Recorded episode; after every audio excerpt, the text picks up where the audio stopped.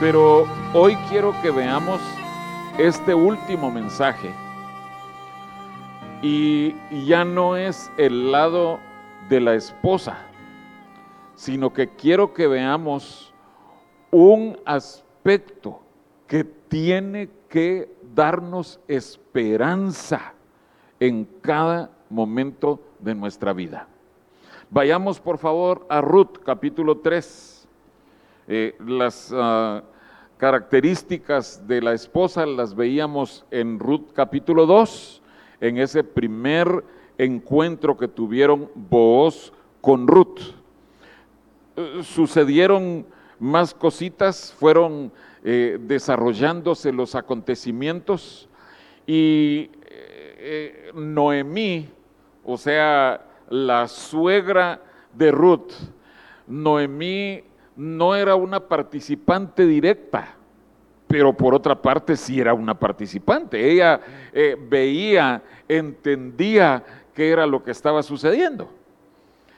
y a pesar de que ella no podía apresurar las cosas, pero Noemí sí podía decirle a Ruth más o menos por dónde debía ir la cosa.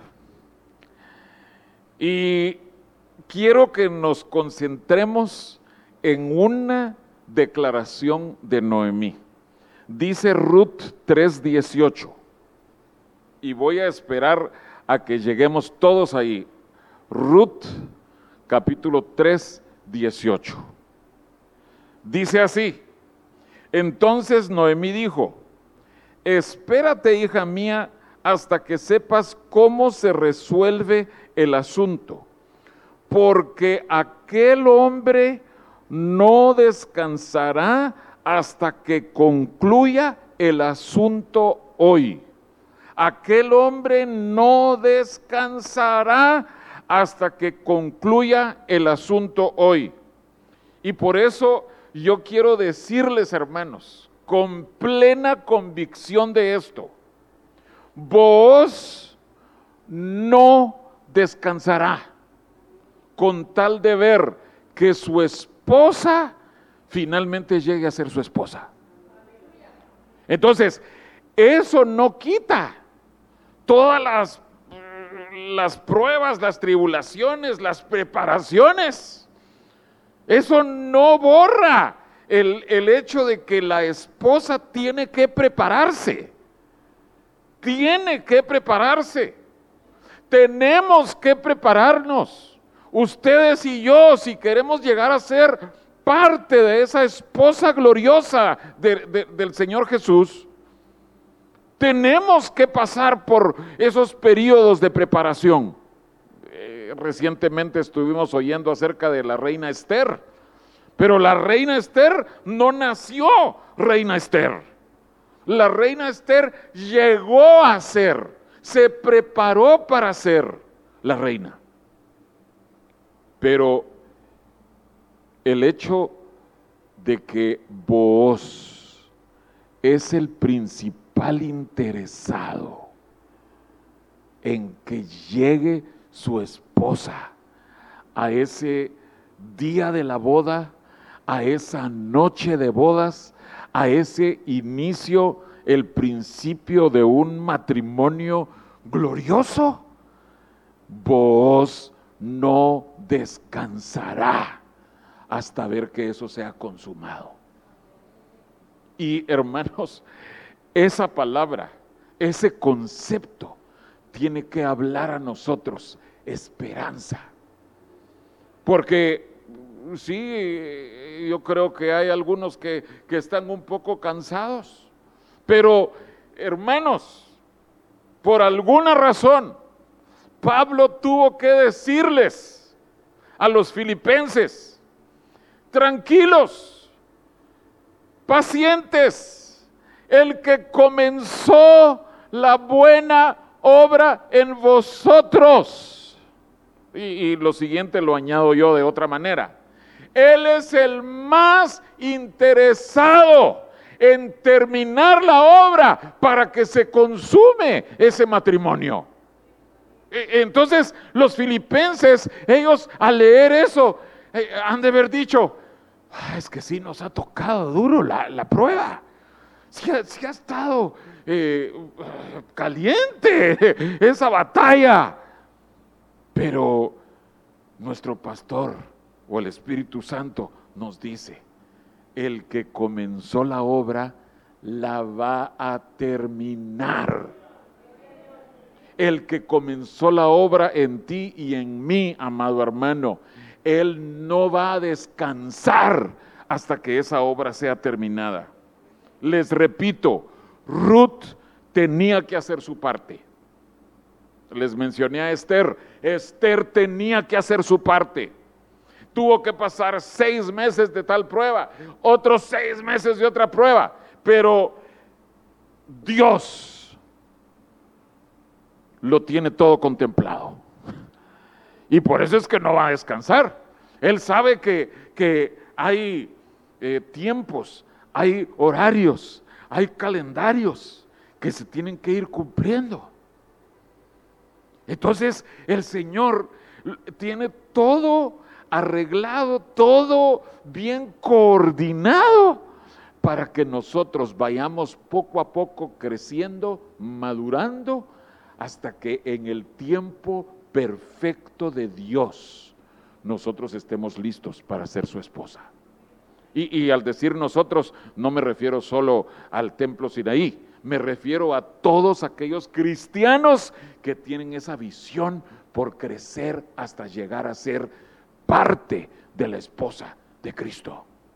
Todos.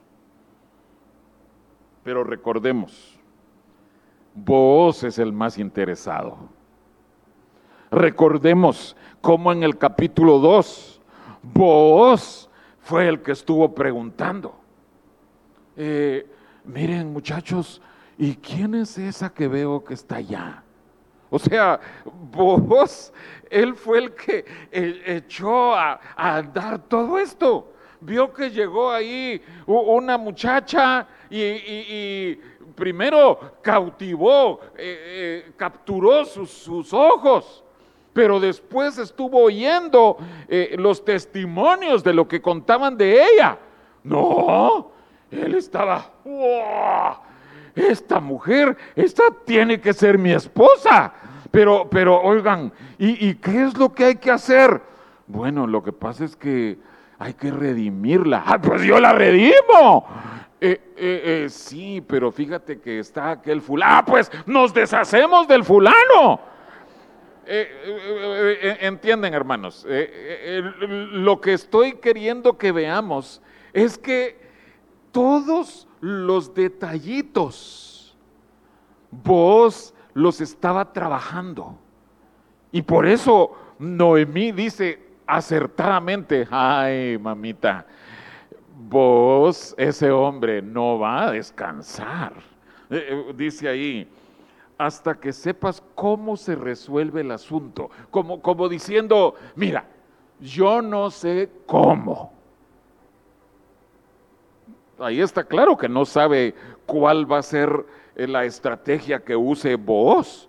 Yo no sé cómo, cómo se vaya a resolver la cosa, pero ese hombre no va a descansar. Tú y yo, hermano, no sabemos exactamente cómo el Señor va a trabajar todas las cosas. ¿Requiere una pandemia mi, mi pueblo para ponerse firmes conmigo? Bueno, les voy a enviar una pandemia.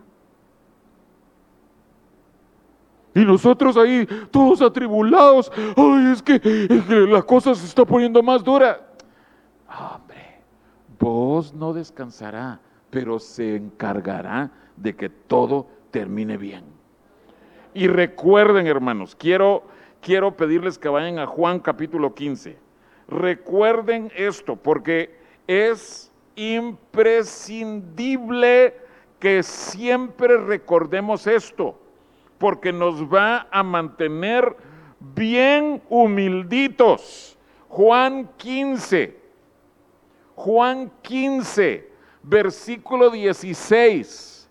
Si tú haces tuyo este concepto, esta verdad que vamos a ver aquí, si tú haces que el Espíritu Santo clave en lo más profundo de tu corazón esta, esta verdad, tú nunca vas a tener problema con el orgullo.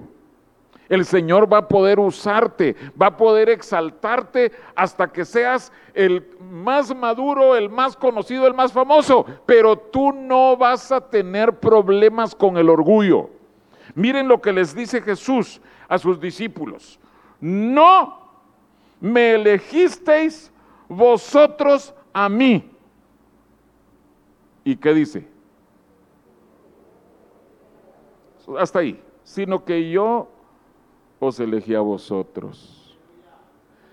¿Qué orgullo podían tener los discípulos? Estoy asumiendo que en este último discurso estaban solo los doce ahí con él, o ya solo once. ¿Qué orgullo podían tener esos discípulos?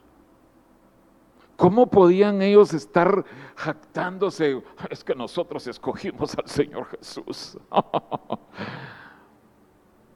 Jesús los pone en su lugar y nos pone en nuestro lugar a nosotros.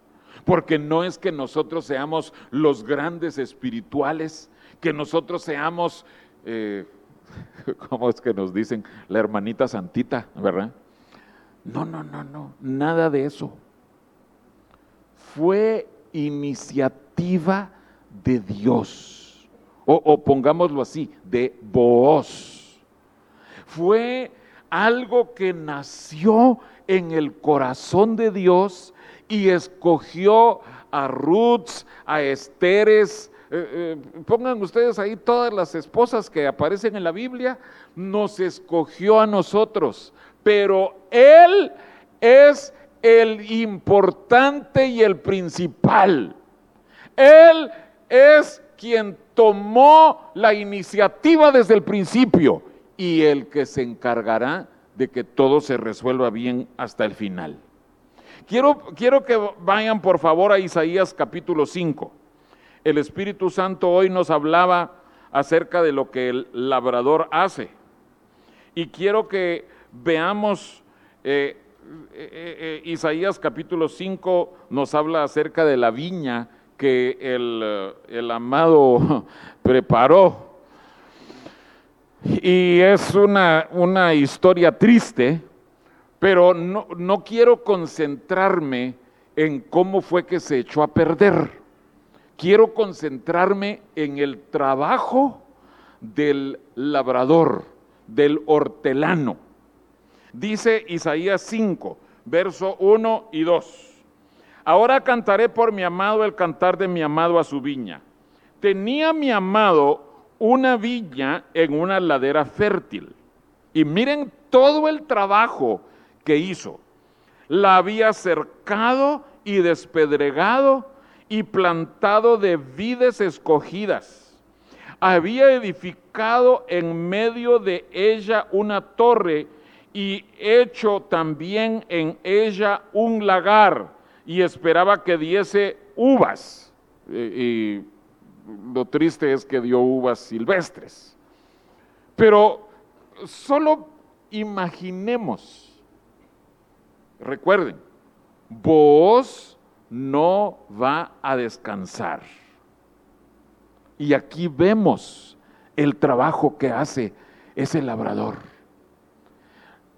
Él había cercado, despedregado, plantado vides escogidas, edificado una torre, había hecho también un lagar.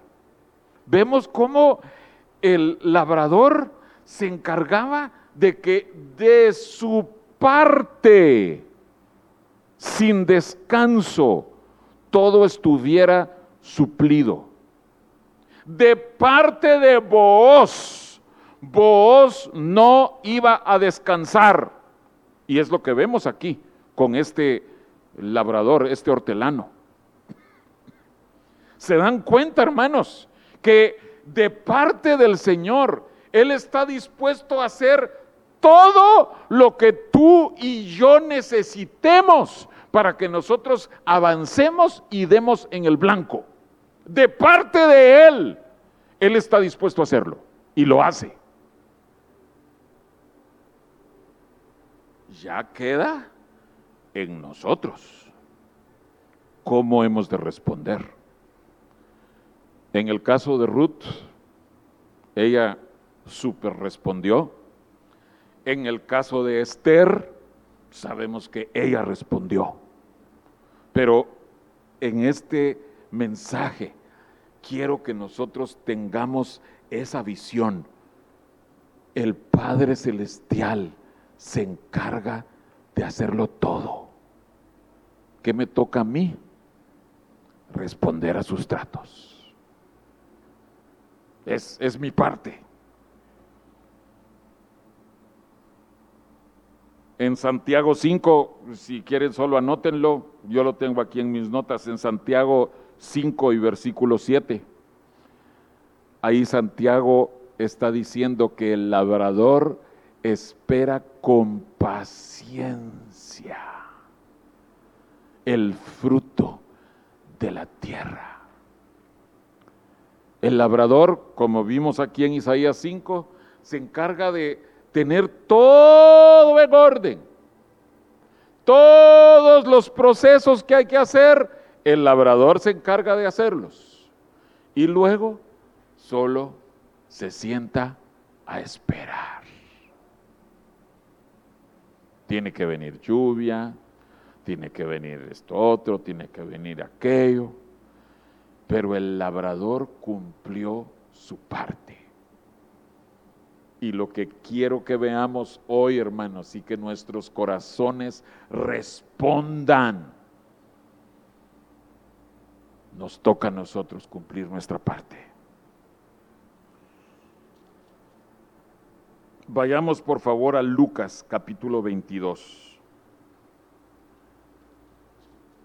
Este eh, es un pasaje tristísimo, son eh, los acontecimientos que van a desencadenar en la crucifixión, la muerte del Señor Jesús. Y no nos quedamos ahí, por supuesto que también viene la resurrección, su ascensión, la gloria, pero Miren en medio de lo que se le avecinaba, que, el Señor sabía que iba a padecer, iba a padecer en manos de, de todos nosotros.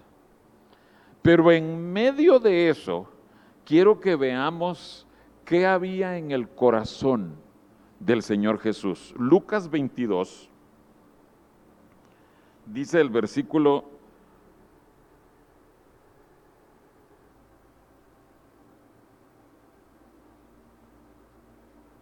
15 y 16.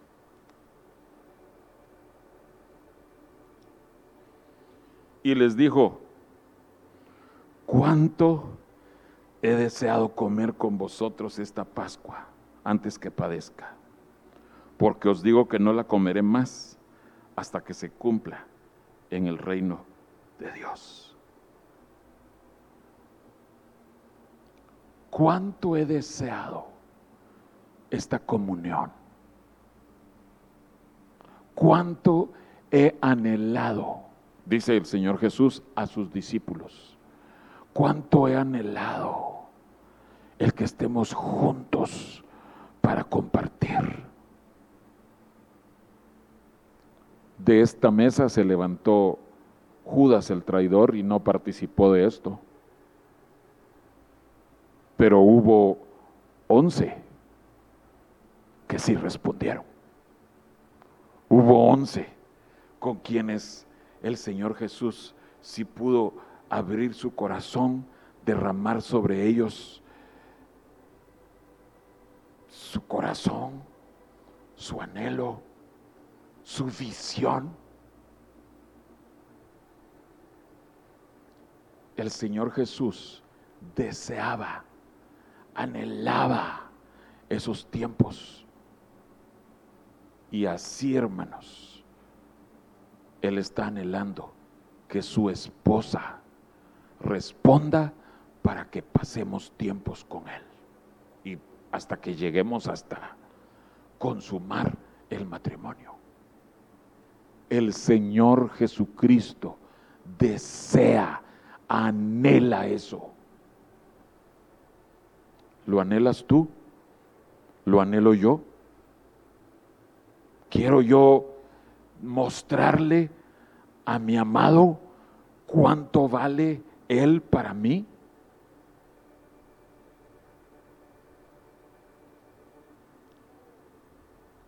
Vayamos a Esther capítulo 2.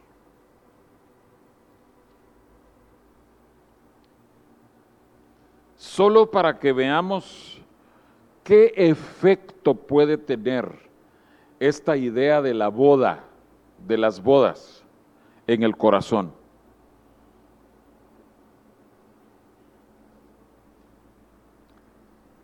Esther 2, eh, en Esther 1, eh, pues ustedes ven que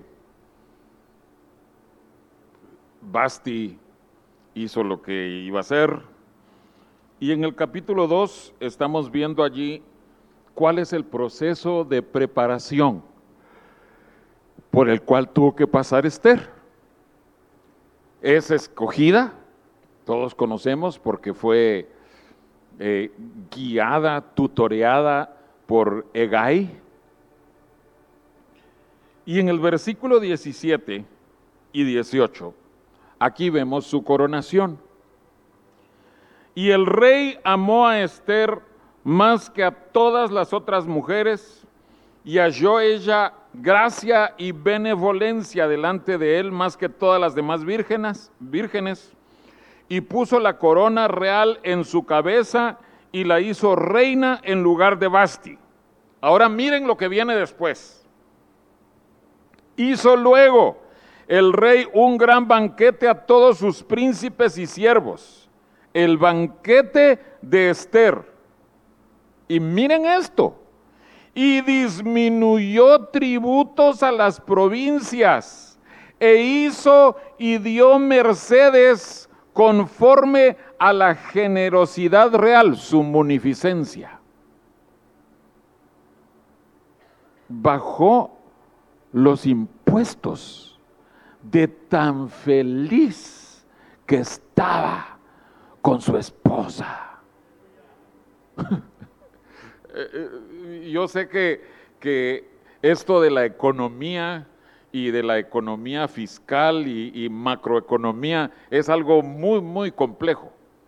Pero una cosa que los conservadores, eh, la gente de derecha dice, es que hay que reducir los impuestos para que a la gente le quede más dinero disponible y ese dinero se pueda invertir y que eso reavive una economía.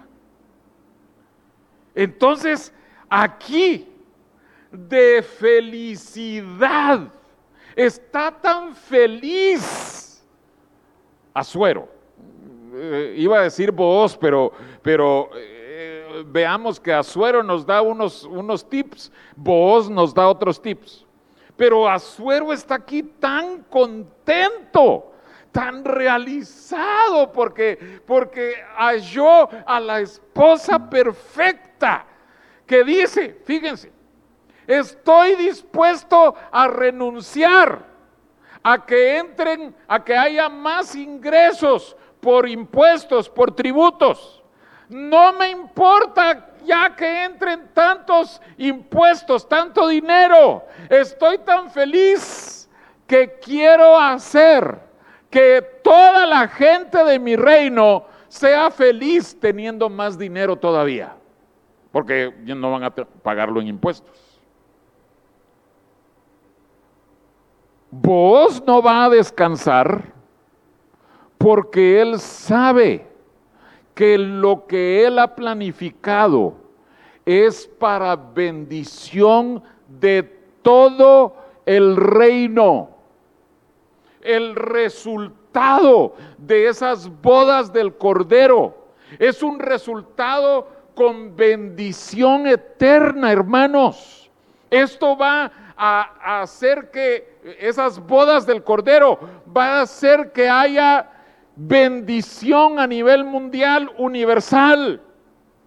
El Señor es lo que busca.